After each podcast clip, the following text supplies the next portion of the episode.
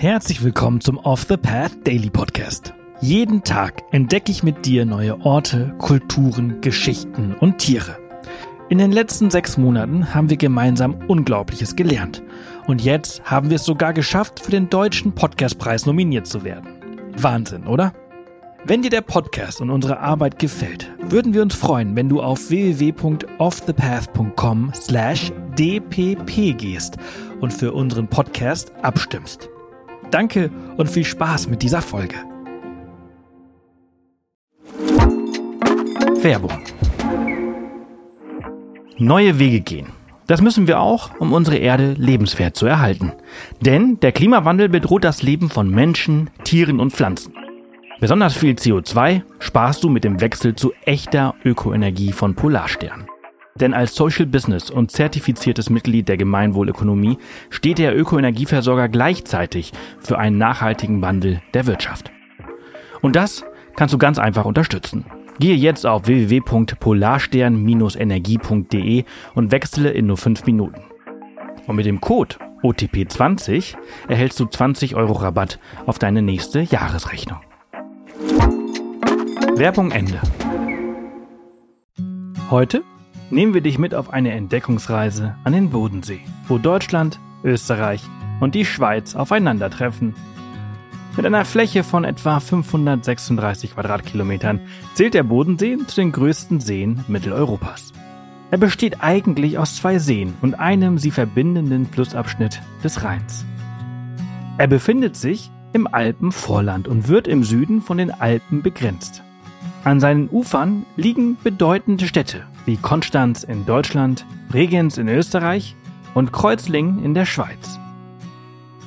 Und auf dem See befinden sich auch mehrere Inseln.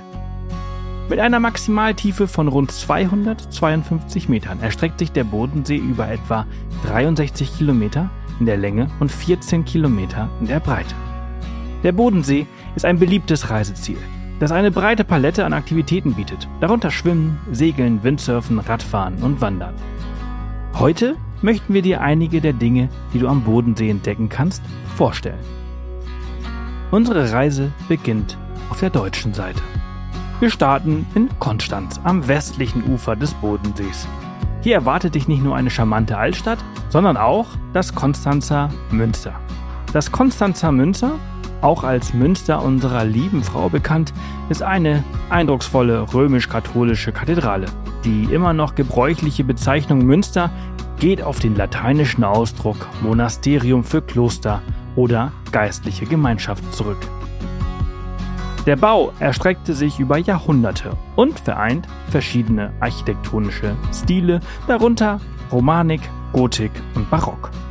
Das Münster spielte eine wichtige Rolle während des Konzils von Konstanz im 15. Jahrhundert und beherbergt eine beeindruckende Sammlung von Kunstschätzen, darunter Altäre, Fresken und Skulpturen. Nun geht es im Uhrzeigersinn weiter in die nahegelegene Inselstadt Lindau, die auf einer kleinen Insel im Bodensee liegt. Hier findest du den Leuchtturm Lindau, der nicht nur der einzige Leuchtturm in Bayern ist, sondern auch der südlichste Leuchtturm Deutschlands. Lindau ist auch ein ausgezeichneter Ausgangspunkt für Bootsfahrten auf dem Bodensee, bei denen du die Landschaft aus einer anderen Perspektive bewundern kannst. Ein weiteres Insel-Highlight auf deutscher Seite ist die Insel Reichenau. Die Insel ist vor allem für ihre bedeutenden kulturellen und historischen Städten berühmt, darunter das Kloster Reichenau, das zum UNESCO-Weltkulturerbe gehört. Das Kloster war im Mittelalter ein Zentrum für Kunst, Wissenschaft und religiöses Leben. Heute ist die Insel auch für ihre Gärtnereien bekannt, die sich über die gesamte Insel erstrecken und eine Vielzahl von Gemüse, Kräutern und Wein produzieren. Dann gibt es noch die Mainau-Insel, auch bekannt als die Blumeninsel im Bodensee.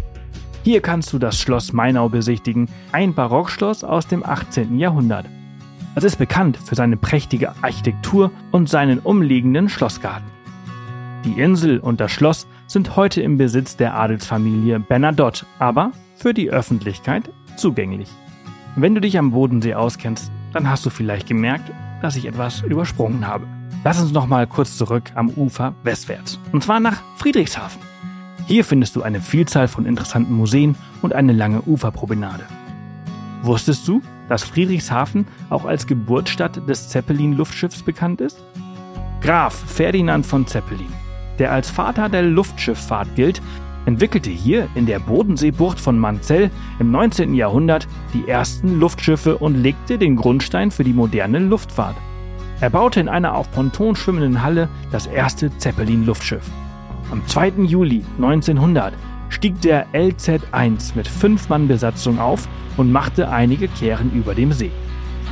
Zeppelin prägte mit seinen Modellen eine ganze Ära. Ein Besuch im Zeppelin-Museum lässt dich in die faszinierende Geschichte dieser fliegenden Giganten eintauchen. Du kannst übrigens auch heute noch Rundfahrten im Zeppelin über den Bodensee buchen. Unsere Reise führt uns nun weiter nach Österreich. Bregenz, die größte Stadt am österreichischen Ufer, ist bekannt für seine spektakuläre Seebühne, auf der jedes Jahr die berühmten Bregenzer Festspiele stattfinden. Die Kulisse der Bühne mit dem Bodensee und den Bergen im Hintergrund ist ein echtes Erlebnis, das du nicht verpassen solltest. Ein Ausflug auf den nahegelegenen Pfänder am Ostende des Bodensees lohnt sich ebenfalls. Von hier aus hast du einen atemberaubenden Blick auf den See und die Alpenlandschaft. Du kannst die Seilbahn nutzen, um auf den Gipfel zu gelangen oder einen der vielen Wanderwege erkunden, die die Region zu bieten hat. Ein weiterer Gipfel, von dem du einen gigantischen Ausblick hast, ist der Karren im österreichischen Dornbirn. Auch diesen Gipfel kannst du bequem per Seilbahn erreichen. Dornbirn liegt direkt an der Grenze zur Schweiz und da geht es auch nun weiter. Genauer gesagt in die Stadt St. Gallen. Die Stadt hat eine lange Geschichte, die ins 7. Jahrhundert zurückreicht, als sie von dem irischen Mönch Gallus gegründet wurde. Hier kannst du den beeindruckenden Stiftsbezirk St. Gallen erkunden, der seit 1983 zum UNESCO-Weltkulturerbe gehört. Die Stiftskirche und die Stiftsbibliothek sind architektonische Meisterwerke. Die Bibliothek ist nicht nur die älteste der Schweiz, sie ist auch eine der reichsten und ältesten der Welt und bewahrt wertvolle Manuskripte wie die älteste überlieferte Architekturzeichnung des Abendlandes oder den Abrogans Vocabularius, der als ältestes Buch in deutscher Sprache gilt. Du hörst, um den Bodensee gibt es viel zu erkunden. Warst du schon einmal am Bodensee? Hinterlass uns doch gerne einen Kommentar. Das war's für diese Folge unseres Reisepodcasts. Ich hoffe, du hattest genauso viel Freude, wie ich es hatte, sie mit dir zu teilen. Wenn sie dir gefallen hat, freuen wir uns immer über Kommentare auf Spotify und über eine positive Bewertung auf der Plattform deines Vertrauens. Morgen geht's hier spannend weiter, also vergiss nicht den Podcast zu abonnieren. Bis morgen.